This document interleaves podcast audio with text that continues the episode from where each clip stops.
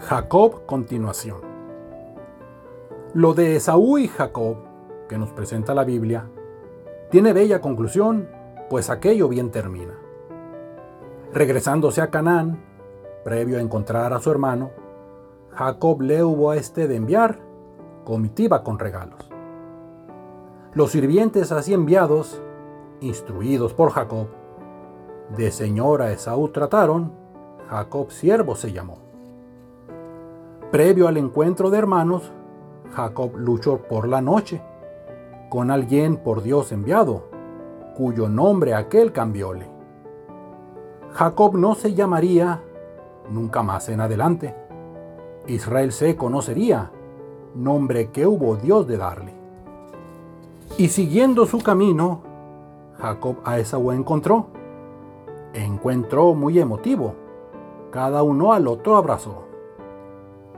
Jacob le dio hacia su hermano los presentes que traía y le hubo presentado la familia que tenía. Y tiempo después de esto, cada hermano hubo tomado caminos rumbos opuestos, estando reconciliados. Dios nos lleva por caminos que a veces no comprendemos, con confianza en lo que ha dicho pues su amor siempre es eterno.